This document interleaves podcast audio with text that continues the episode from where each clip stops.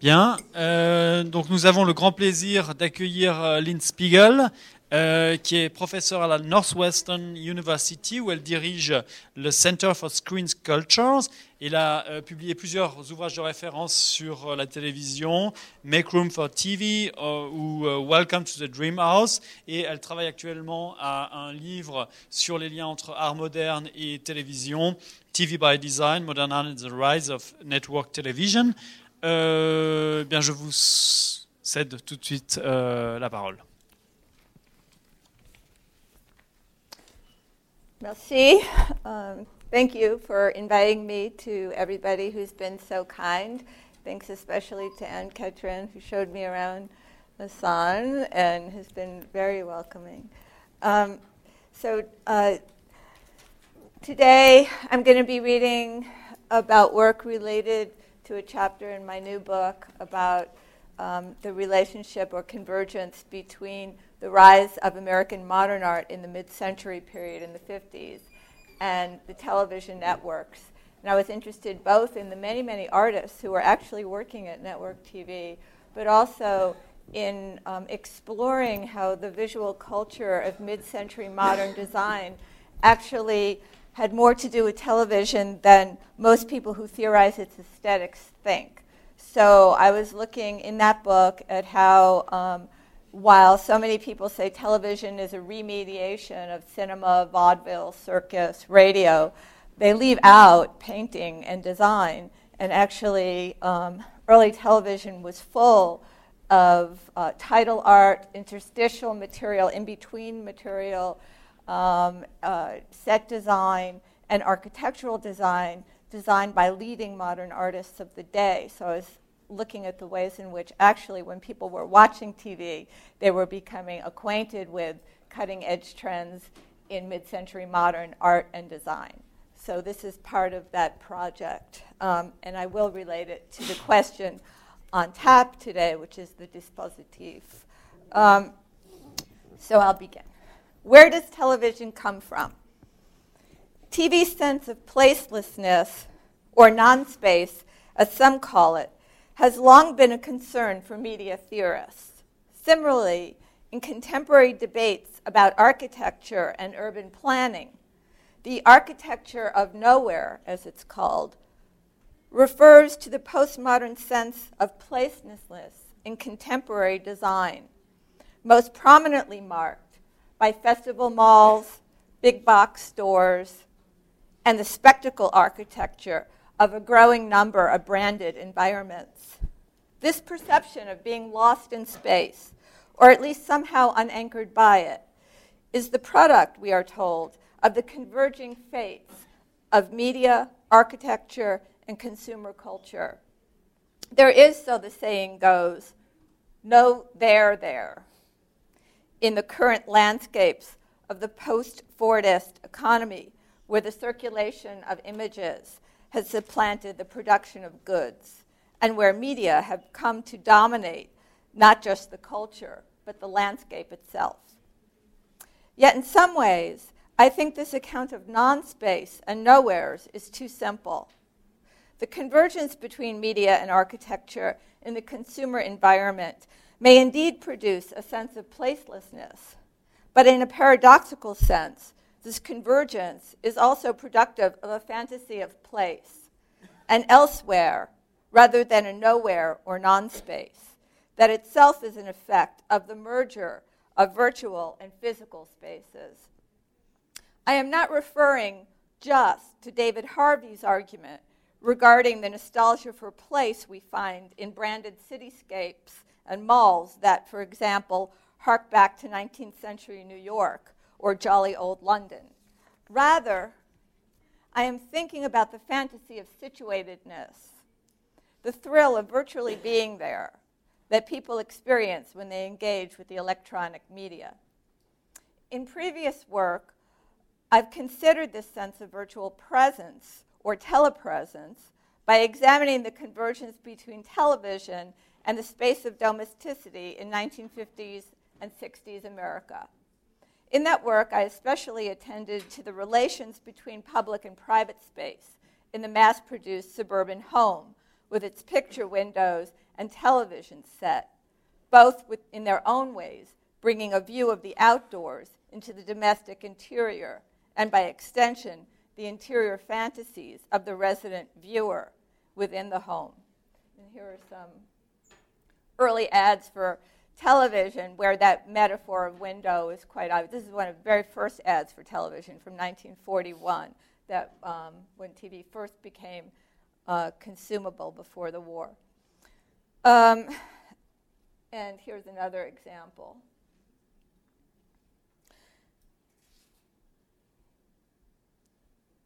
So, television came wrapped in the promise of virtual participation in public life. It was, to use the popular advertising terminology here, a window on the world that offered viewers imaginary transport to distant locales. And it fit in with the reigning domestic architecture of the time. This is an American mass produced suburb of 1949 called Levittown. And um, this is the new version of it from 57 that you're seeing. But by 1952, the houses in Levittown came with a built-in television set in them, and you can see the picture window. In you know these are homes for um, returning GIs. They're not well-to-do homes, but you can see the attempt to have a big window uh, in the front of the home that um, mimicked the space of the television window as well. Now, Raymond Williams famously describes the historical emergence of this form of telepresent with his term mobile privatization or telecommunications as a negotiation of the paradoxical movement toward, um, in the, in, toward the late 19th century of the industrial city and urban mobility on the one hand. So he's talking about telecommunications like radio and the telegraph um, be, being a response to the new urban density and centers and mobility on the one hand, but also negotiating that with the rise of the private mass produced suburb. So, um, private mobilization refers to this negotiation, as I'm sure many of you know if you've read Williams' book on television, between um, being at home and being connected at a distance to this urban mobility. And the home then becomes a site of fantasy, of virtual uh, presence of the city. While the home as a site of reception has now come to occupy most of the literature and television studies, there is much less interest in sites of TV transmission. Yet the site of transmission is precisely a material space, the broadcast studio, that serves as a nodal point in the feedback loop between sender, signal, receiver, and message. Even before television was a commercial reality, the broadcast studio was both central to the business culture of broadcasting and to popular speculations of what TV would be. Now, here's just a couple of more instances of slides of this fantasy of the merging of inside and outside in the home. This, this time, in terms of nature, is my, one of my favorite pictures. It's an ad for Motorola TV sets. And this was actually a house built to um, mimic a television set. It was called the Carousel House, and it turned around, and you could remotely control its turning. And they said it was just like being in a TV. So um, these are the domestic examples, but in the late 30s through the 1950s, the public was also confronted with speculations of the site of transmission or that outside that was seeming to come into the home. And newsreels and industrial films of this period, the 40s and 50s, showed the public what a broadcast studio, both a radio and TV studio, might look like, thereby giving material, material reality to and scientific explanations for the ethereal wavelengths sent through the air. And this is uh, frame enlargements from one such industrial film Magic in the Air, put out by RCA, Radio Corporation of America. And you can see the fascination with showing the public what the space of transmission actually looked like. And um, this sort of is a frame enlargement of the actual signal going, in case you didn't know, going from the Empire State Building to your house, so that this is you know, illustrated in quite graphic terms for the public of where this is coming from. So early depictions of television studios ultimately anchored TV images back to a material space that served as indexical proof that there was, in fact, a there there. Perhaps in this go- regard, dispelling the more scary, uncanny aspects of the ghost images sent through the ether. The broadcast studio was indeed a point of popular reference and fascination in early television culture. It was precisely the materiality of place that art and film theorist Rudolf Arnheim feared most about television.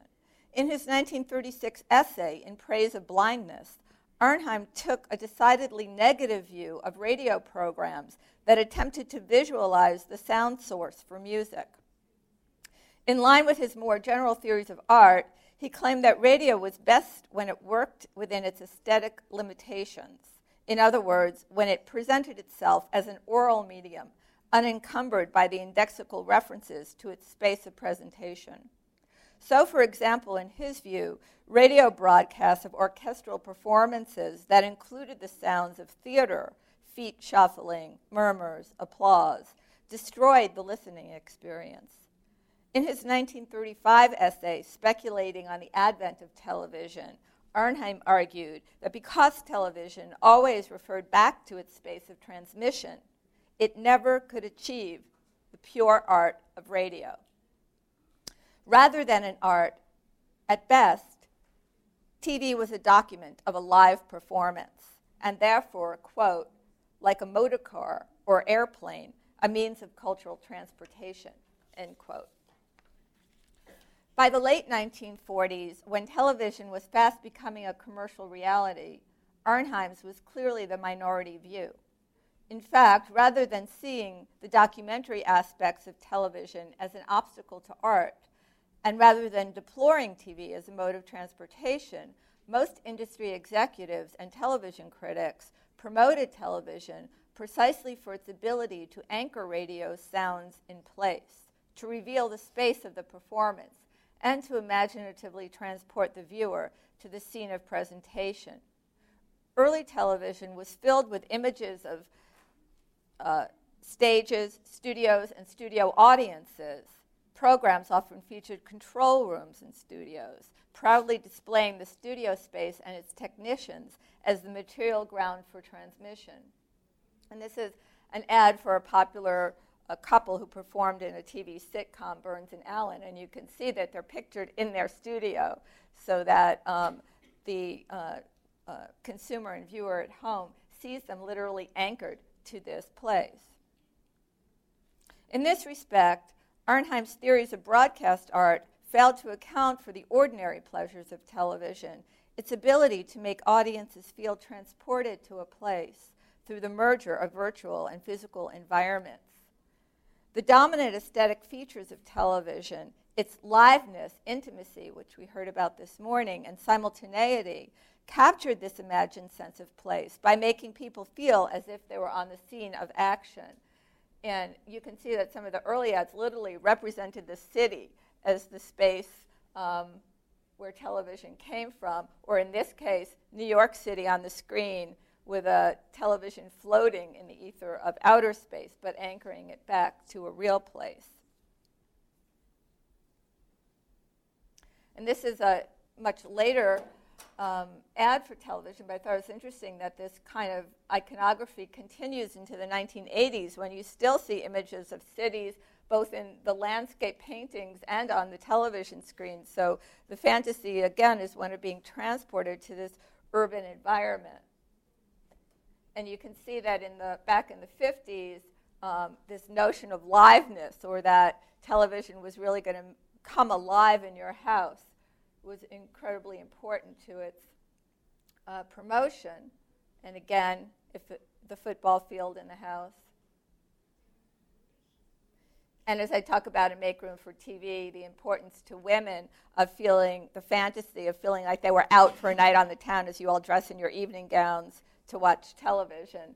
Um, but, you know, an enchanted evening by Zenith so that you literally feel as if you're in some nightclub while you're really just watching television at home.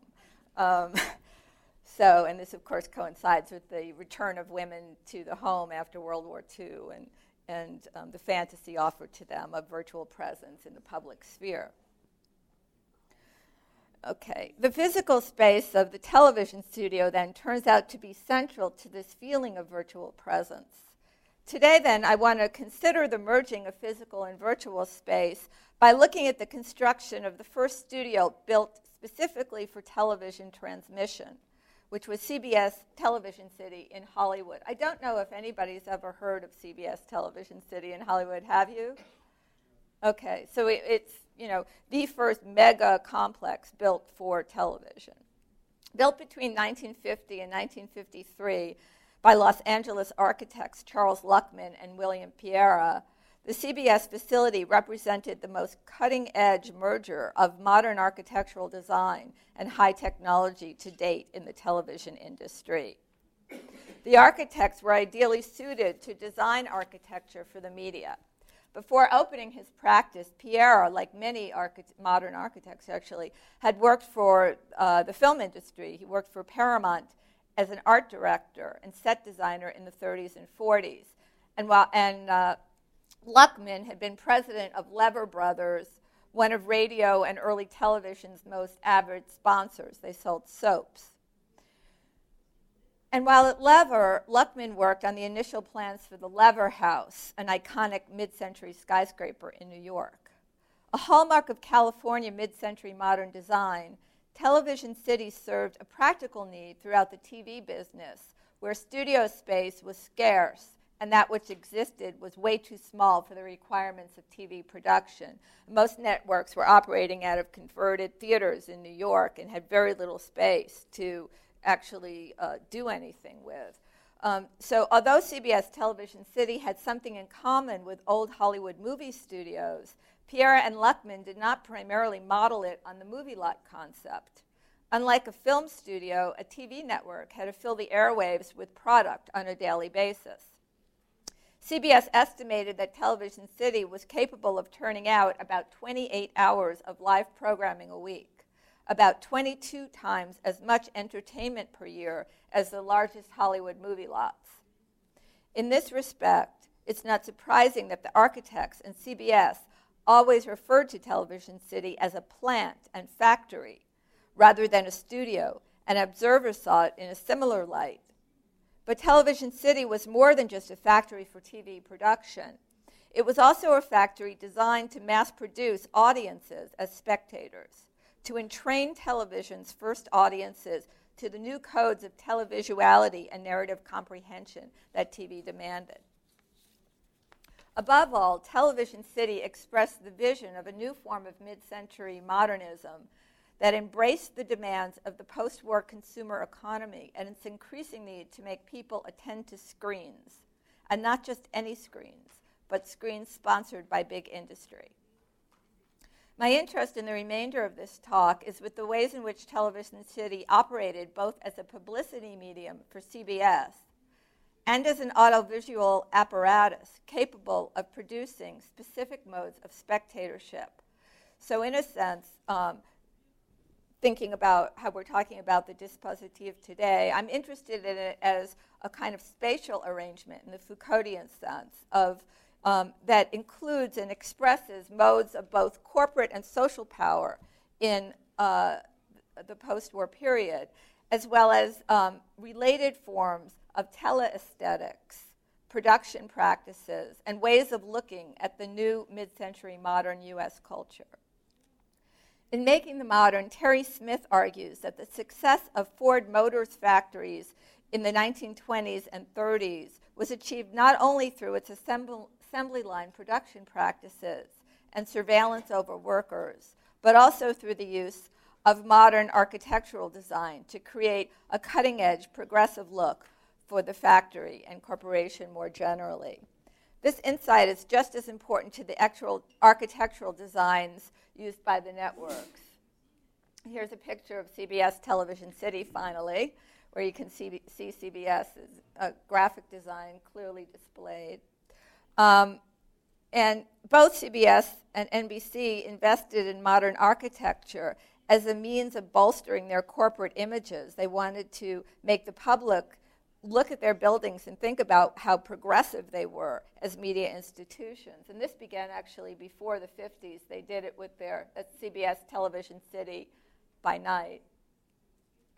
But CBS and NBC actually built, you know, radio uh, networks. This was built by the Swiss architect William Lescaze, and uh, it's CBS Columbia Square, the radio station, from 1935 in Hollywood. CBS also hired the architect Norman Bel Geddes to design a radio city, which never happened, but it was to include all sorts of things like athletic fields and shopping spaces.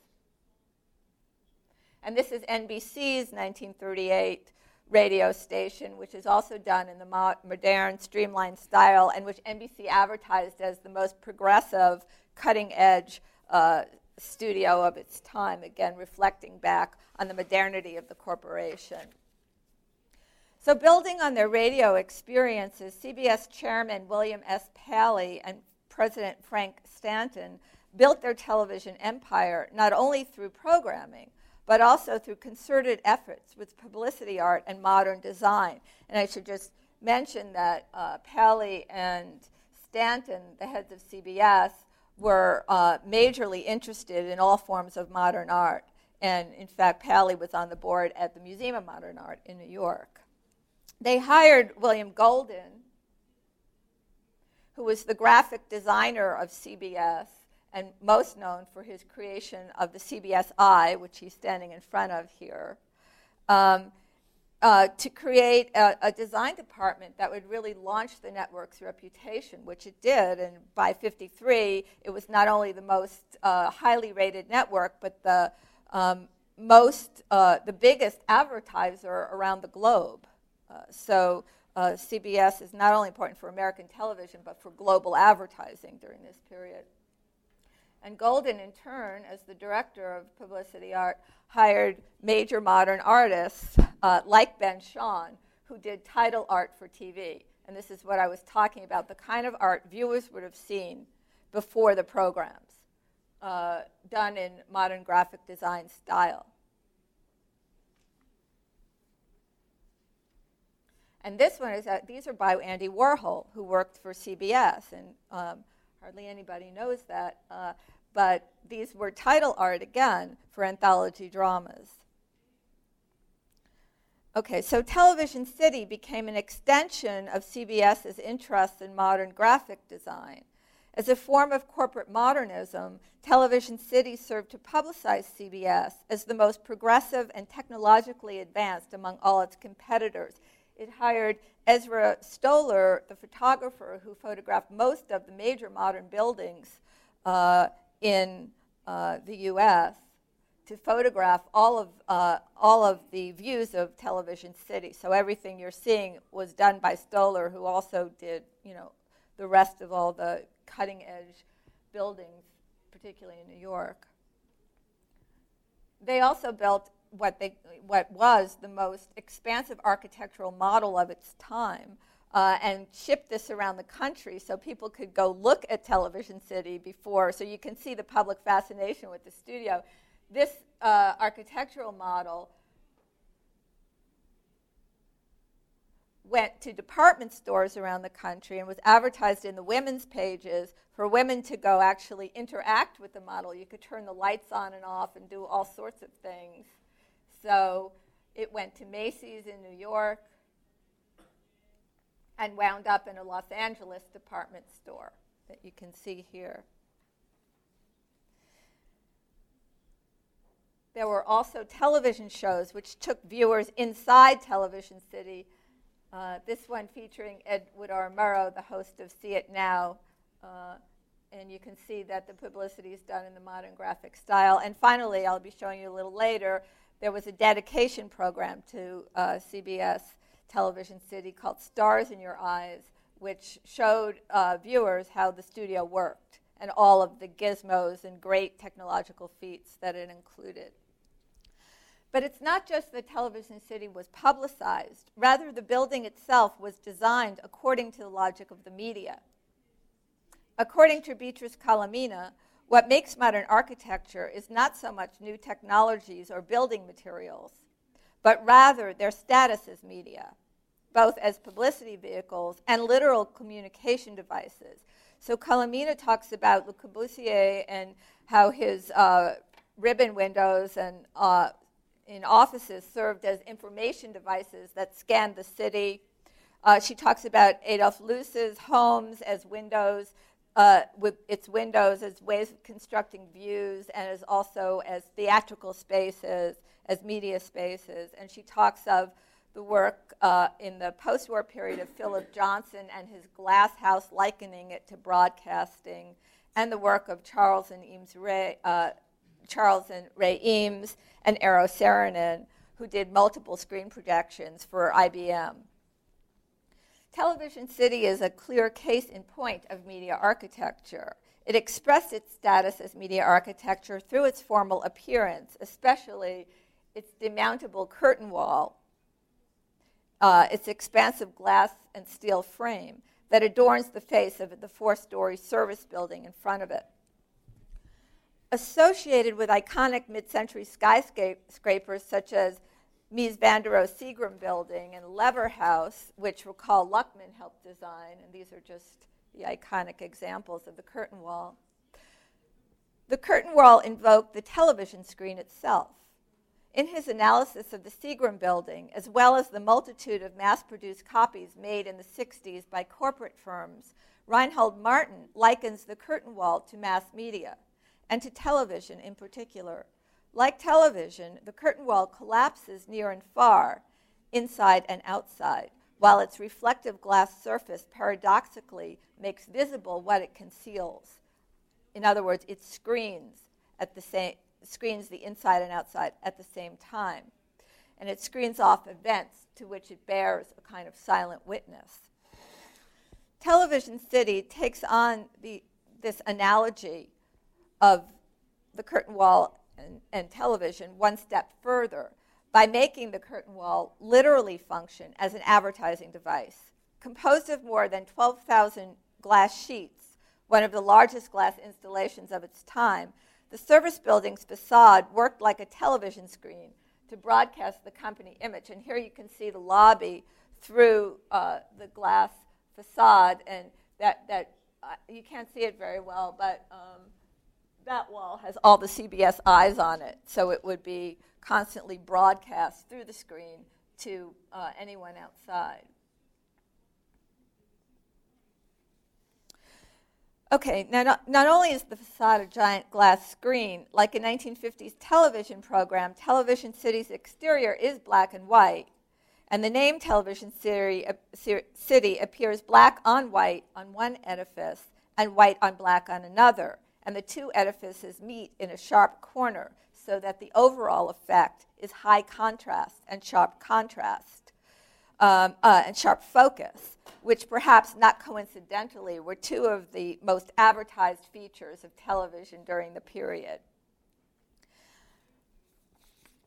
So, too, like television itself, the building was designed with daytime and primetime day parts in mind. Stoller's publicity stills showcased the different ways Television City looked under day, daytime and nighttime conditions. And here are nighttime shots, which look like electricity itself emerging out of the curtain wall. The CBS logo and signage used on the building served in a more direct sense to advertise the corporate message. Television City was emblematic of the growing relationship then between graphic design and architectural design during this period. Okay, now the second thing I'm going to talk about then has to do with Television City's construction of particular modes of spectatorship as an apparatus for producing audiences and particular ways of looking at TV. Now, as a medium through which to convey CBS's progressive future, the edifice alone appealed to business clients and tourist trade. But as a vast, to the vast national TV audience, Television City was not actually a physical building at all. Instead, it was a virtual environment, and one which ideally would provide the most visually advanced spectacles on TV. Indeed, despite the fact that CBS cons- consistently referred to it as a plant and a factory, Television City was more than a well designed factory established to produce efficient workers for the industry. Rather, it was an audiovisual device designed to produce loyal viewers and potential consumers for sponsors. More specifically, Television City was a device for the production of a new kind of spectatorship based on telepresence. That is, that sensation of being there on the scene, participating uh, in the virtual here and now. And here are just some more advertisements from the period. You could see that television kept being promoted as a theater in your home so that um, the audience was constantly asked to be derealized from the space they were in, to imagine they were in, let's say, a movie theater or perhaps on a football field. And television was also, the sense of liveness and telepresence was also about a sense that these images were going to come to life in your home. You were actually going to participate with them. So it's not just observation, I think, but it's also a sense of participatoriness, of a, of a sense of actually being able to interact with, in today's sense, the image. This is a star, Betty Hutton. i will be on your lap, you know. And this is the idea that you could actually, um, you know, communicate with the TV, feed the dog the bone. Okay, given its emphasis on liveness, the architects paid considerable attention to the spatial arrangements of the studio audience in Television City. Two of the original four studios accommodated studio audiences, with the audience placed between the center camera range and the stage floor. You can see this. And the audience section being lower, on a lower level than the stage, and rising halfway back in the auditorium to the stage level, all designed to create this sense of participation with the actors on the stage. The arrangement allowed for a maximum number of seats without disturbing the productions, and it also permitted the much desired use of mobile cameras.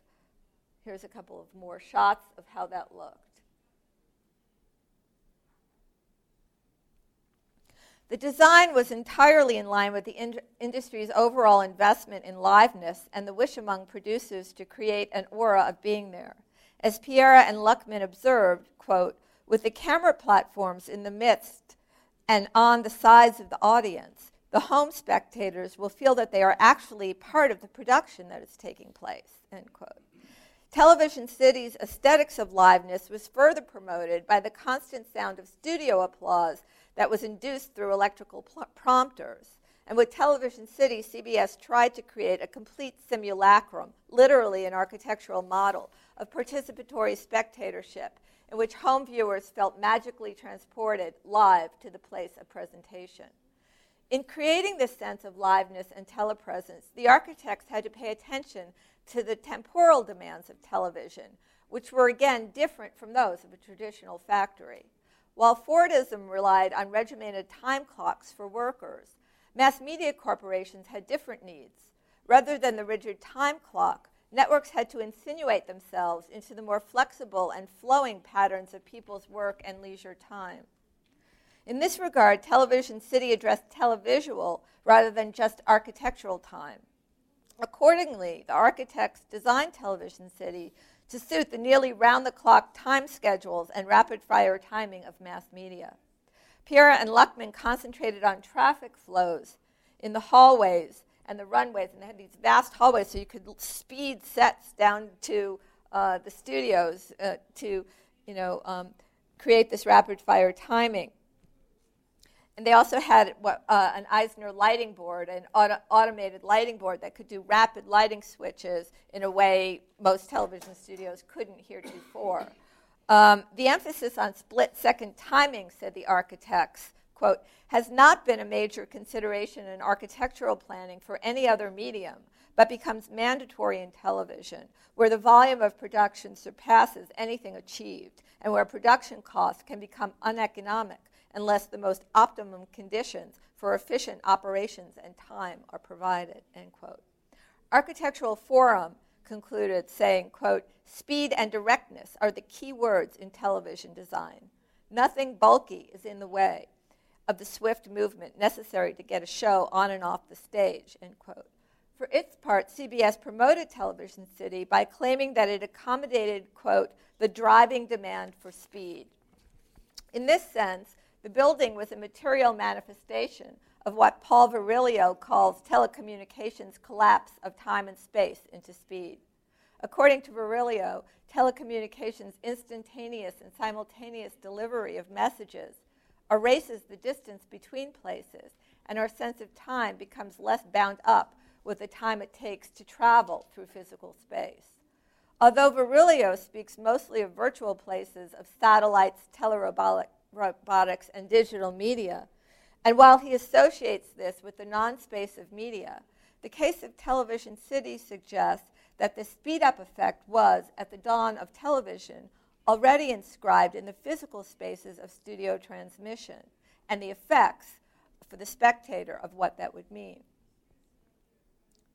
If today we want a faster iPhone or internet engine, in the 50s, the public demand was for faster TV. These new temporal, tra- temporalities of TV time were similarly rehearsed in Television City's entertainment product, which honed a studio style based on the twin aesthetic ideals of television critics at the time liveness on the one hand, what we've been talking about, but also mobility on the other hand. While television historians and theorists have often analyzed liveness as being central to television's aesthetic practices, there's much less focus on the significance of mobility in the formation of televisual modes of presentation. In the US, mobility was a major aesthetic ideal in early television production, and of course continued to be as television editing, graphical, and camera design has become increasingly more mobile and fast paced. And again, just as today's mobile technologies promise viewers a sensation of motion in the contemporary situation through the literal bodily movement on the part of the spectator equipped with a portable device, early television promised a visual sensation of mobility through stage design and camera direction. And again, um, this perhaps just promotes the earlier forms of mobility we were talking, or Laurent was talking about yesterday in terms of the cinema, uh, but it's certainly very important to television. In the early 50s, CBS saw Television City as a solution for the staginess and static feel of most early television shows that were produced on cramped stages, often with bulky threefold sets, limited camera setups, and limited use of dollies and cranes. Critics and trade journals of the period con- spoke constantly about the need for more mobility of action, and the major networks, CBS and NBC, strove to create a sense of mobility by finding ever bigger studios and stages and designing sets that allowed for fluid transitions between scenes, and by using dollies, cranes, rear screen projection, and other special effects to provide a sense of motion. I'm just going to show you one of this would have been a typical set design for uh, quality dramas in the early period. This is from a drama called Studio One. And they were built in a circular way, and the camera would have tried to move, but it would have been in a small, cramped, cramped space. So you would get more of a static feel as the different acts took place in the different sets on the stage, as the camera was in the middle, moving across the sets as the scenes changed. But you can see that there was an attempt, this was in NBC's Brooklyn studio, to create crane shots, mobile cameras. This is a production, a Shakespeare production, quality drama that really tried to, you know, use mobility now and uh, different angles to create in visual interest. And, and this is a NBC, what they called spectaculars, which they invested tons of money in it was a production of Peter Pan. And I know it's hard to see, but I'm just showing it to you because the big thing about Peter Pan was Peter Pan literally flew across the stage, which was a big deal in early television. And it was designed by one of the leading women set designers of the time named Jan Scott, who won major awards and, and always talked about the need for more and more mobility and speed in television. So, Television City was designed to maximize the sense of speed and mobility at least when compared to most of the static staginess of the programs that were shot in the old reconverted theaters, the programs at Television City looked fluid and kinetic. At Television City, sets could be easily moved and quickly realigned. Dollies, cranes, portable stagecraft and set design, and multiple cameras allowed for variation of camera distance, including overhead shots, to break up the proscenium feel of the program shot in the smaller studios. Microphones were placed across the stage, allowing for actors to move easily without losing amplification. And the lighting board provided what Variety called push button speed with intense illumination for legibility at all points of the stage so that actors could move easily across the stage without losing illumination.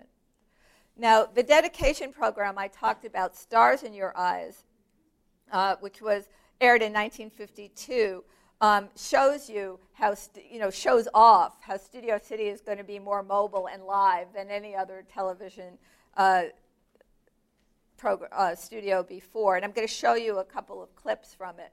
The first of these, and I, ha- I have to tell you, it's not going to look that fast or mobile to you now. So you have to imagine a very stagey, static television before this. Um, I'm going to show you one musical dance number that was meant to show you how quickly the sets could change on the stage.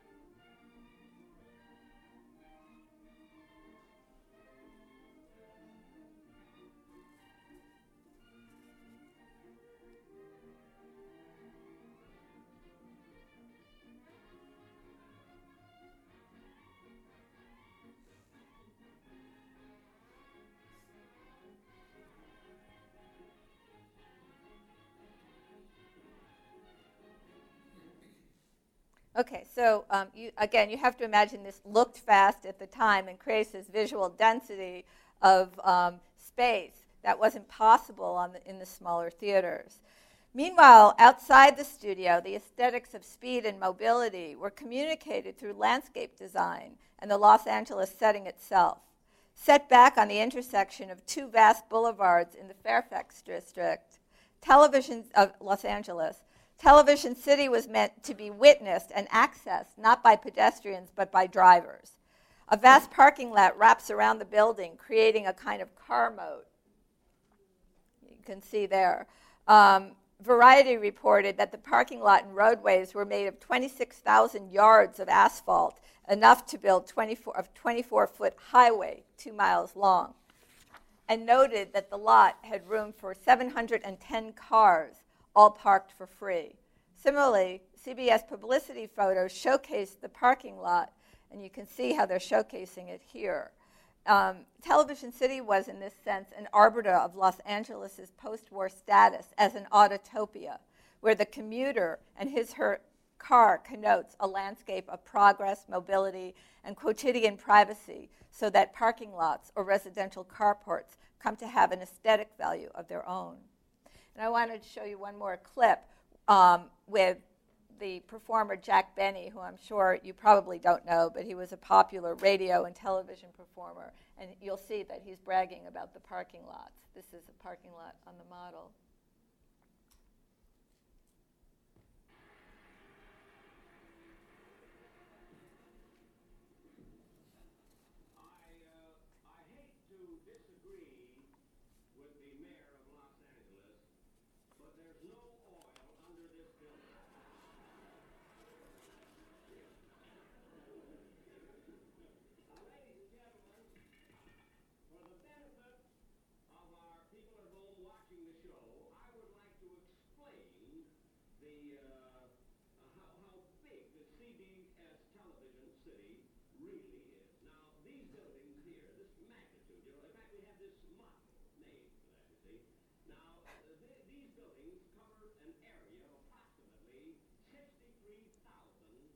square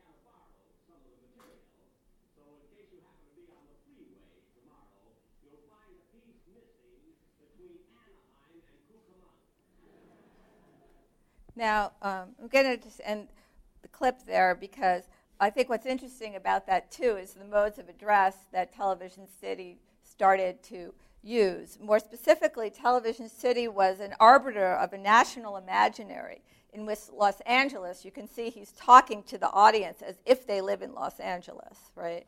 Um, in which Los Angeles, the car, and social life at a distance via television increasingly become the quintessential alternative modernities to the dense urban modernity of the first half of the 20th century, with its skyscrapers, trains, and crowds, and of course, the cinema.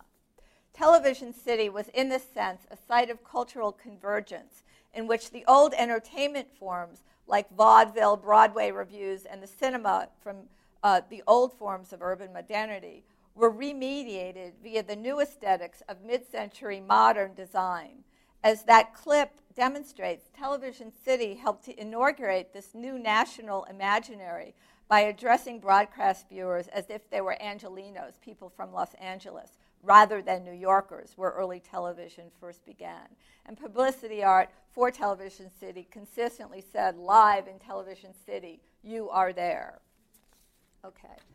So, Television City, then, to conclude, was indeed more than a building. It was an apparatus through which the culture of spectatorship entered a new mid century modern phase, a phase marked by the fantasy of mobile privatization and liveness and telesociality, attributes not essential to television as a technology, but rather designed through the convergence of aesthetic practices, cultural ideas, ideals, and media forms. Most strikingly in this respect, the aesthetic practices and cultural ideals upon which Television City was founded in 1952 rapidly shifted as television matured. In fact, by 1963, industry observers noted that the stages of Television City were often idle, and as the networks found it more lucrative to outsource production to independent companies and film studios. Live production shifted to film series, and even while the aesthetic ideals of live TV were still found in these film series, they were articulated alongside Hollywood filmmaking discourses and practices, especially one camera shoots, continuity editing, and Hollywood realist storytelling practices more generally. Although Television City still exist today, since the 60s, it has been used mainly for the taping of game shows and variety shows and most importantly, it's used as an instrument of market research. In fact, Luckman claimed to be the very first architect to incorporate methods of market research into his architectural practice. Meanwhile, Dr. Frank Stanton in CBS was not just a lover of modern art and architecture. He was also the consummate market researcher. He had a doctoral degree in audience psychology and worked with the premier social researcher Paul Lazarsfeld at Columbia to create one of the first psychographic audience measurement devices for broadcasting. From the start, then, the plans for Television City included market research on studio audiences who were there. As the studio became less and less organized around television production, its market research function grew more important. Television City, then, is less now an apparatus for designing modes of uh, television spectatorship than it is a device for generating audience measurement. Today, tourists flock to game shows and specials taped there, and in the process are picked off lines and ushered into audience testing rooms where they submit themselves to all sorts of demographic and psychographic experiments concerned with audience reactions to programs, pilots, and marketing campaigns. Television City is now a plant for generating audience profiles a place where publics are turned into usable data for the industry. In this regard, Television City is an architectural device that is built on the lo- a logic akin to contemporary digital devices, such as the digital video recorder, whose digital architecture promises both new ways of looking at TV or modes of spectatorship, as well as techniques for measuring audiences. We might therefore think of CBS Television City not just as a historical monument to the mid century uh, past. Rather, Television City is more profoundly an early example of teledevices through which audiences are transformed into data by media industries, often not successfully, uh, trying to interpret and control them.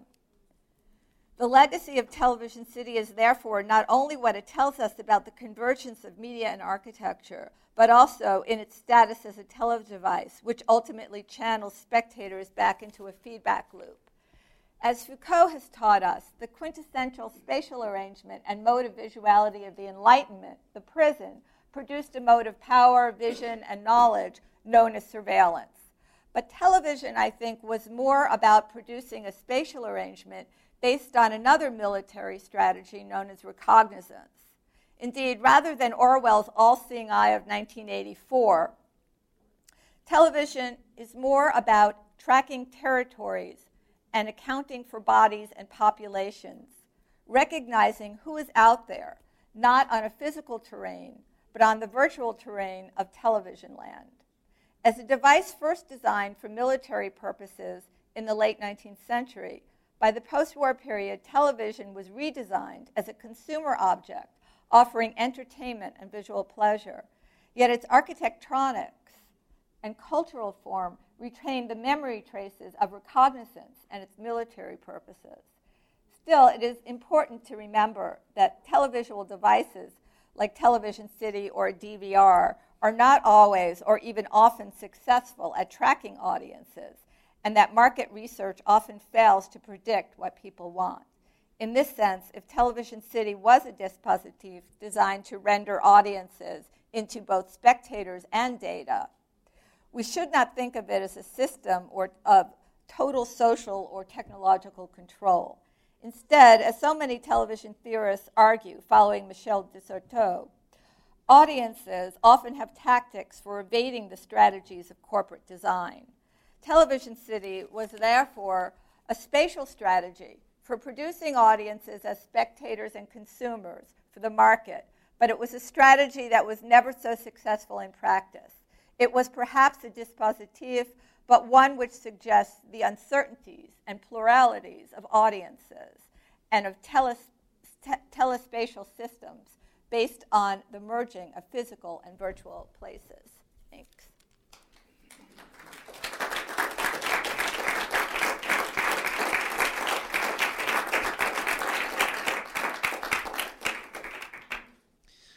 Merci beaucoup. Là aussi, je pense que c'est une conférence qui pourrait susciter de nombreuses questions. Malheureusement, on a peu de temps. J'aimerais bien qu'on ne dépasse pas 10 minutes de questions. Alors, je ne sais pas euh, qui veut prendre la parole. Peut-être que, si c'est possible, on peut poser directement les questions en anglais. Euh, enfin, c'est au choix.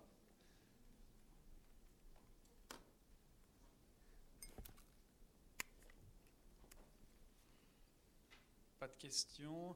So I try in English. Okay. Uh, I don't really understand. The television, it's a possibility to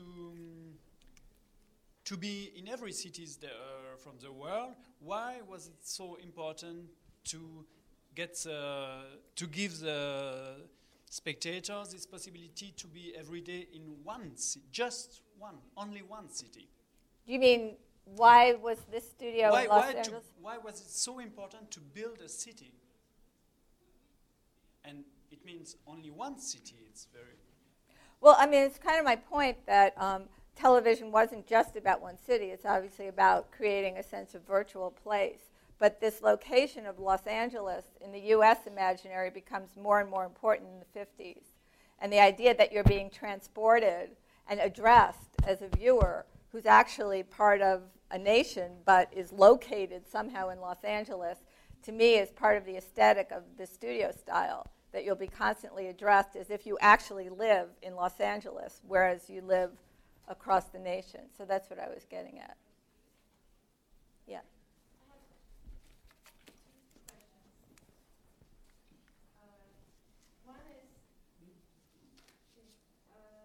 One is, um, it seems to me from what you're showing in particular that there was a great fascination with TV production for audiences in the 50s and mm-hmm. 60s. And I can think of also, I grew up watching Mary Tyler Moore, which was a show in the mm. 70s that set place in a TV production studio. Do you think that there is less interest now on the part of the public on the material and other sort of places and, and, and, and processes of, pr- of TV production, and why do you think that is? I'm not sure that there's less. I think there's still a great fascination. I think the industry is constantly being self reflexive about itself, and there's a great fascination with the processes that go into television production. There might be, I think there's less fascination with the studio as a space, uh, as a space that you're anchored in. Um, but I, I think there's tons of fascination still for the public with uh, the revelation of the processes of production in television. Can I just ask one more question? Uh, is there also now an interesting or significant relationship between television production and other visual arts? As oh, there oh, de- graphic design. yeah, definitely. I mean, it became even, I think, more so in the 80s and the advent of computer graphics and all of that.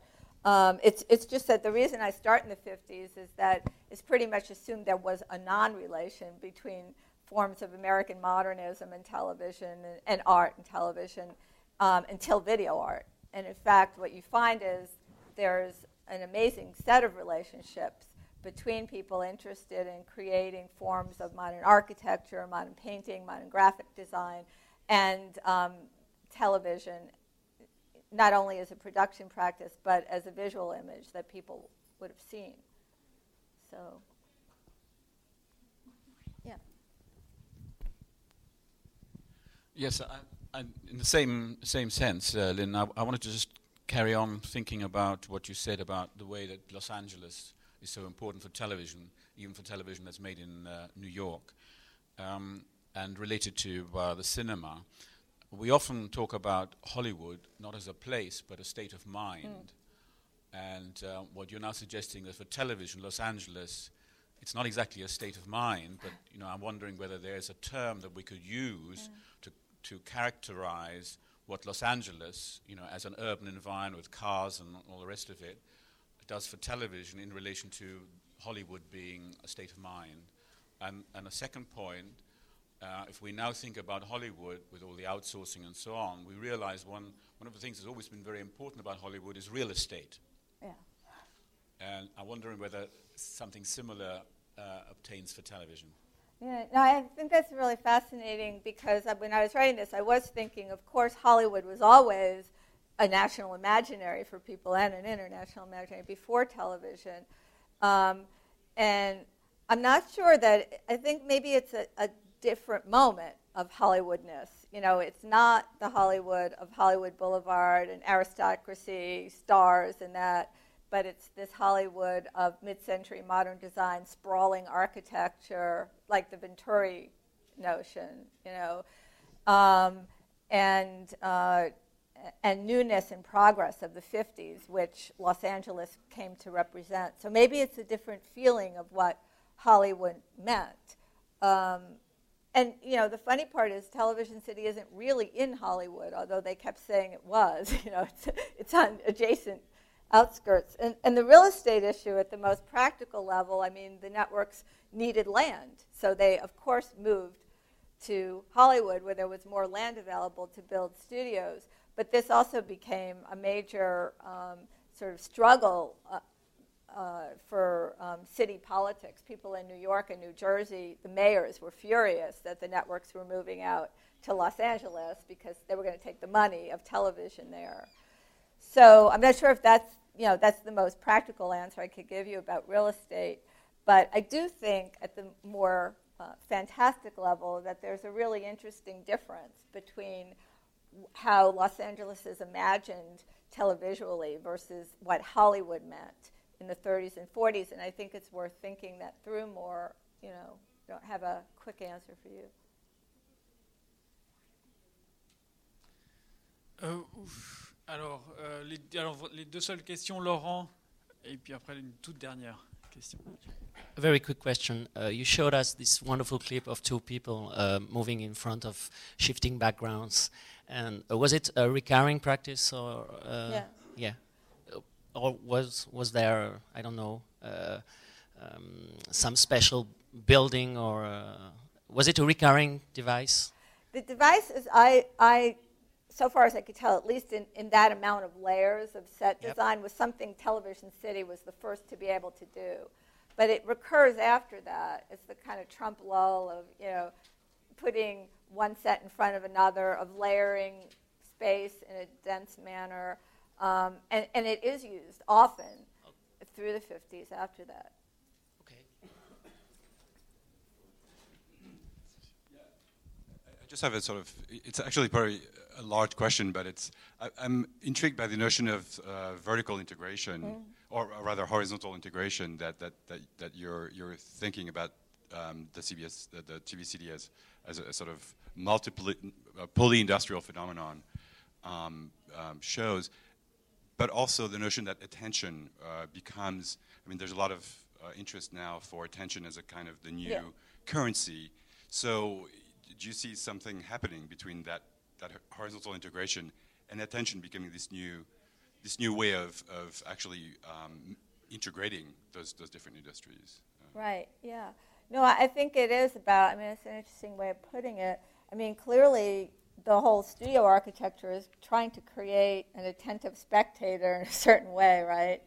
Um, and it is um, modeled across trying to pull these different parts of the industry together, right, into a city, as it were. So it is interesting. I'm, I'm not sure how to answer you because I haven't thought about that, but I think it is an interesting question about attending to screens, attending to advertisers, creating new modes of narrative and visual comprehension for people through, um, you know, i through these, you know, aesthetic attempts to create uh, a form of television that won't bore people, really, right? That people, it won't be static. It won't make people go to the kitchen to get a sandwich. It'll hold your visual attention through increased mobility and speed, et cetera. And and it's clearly something advertisers wanted because it's something that um, CBS marketed to its sponsors as being very important to getting people to attend to their uh, commercials.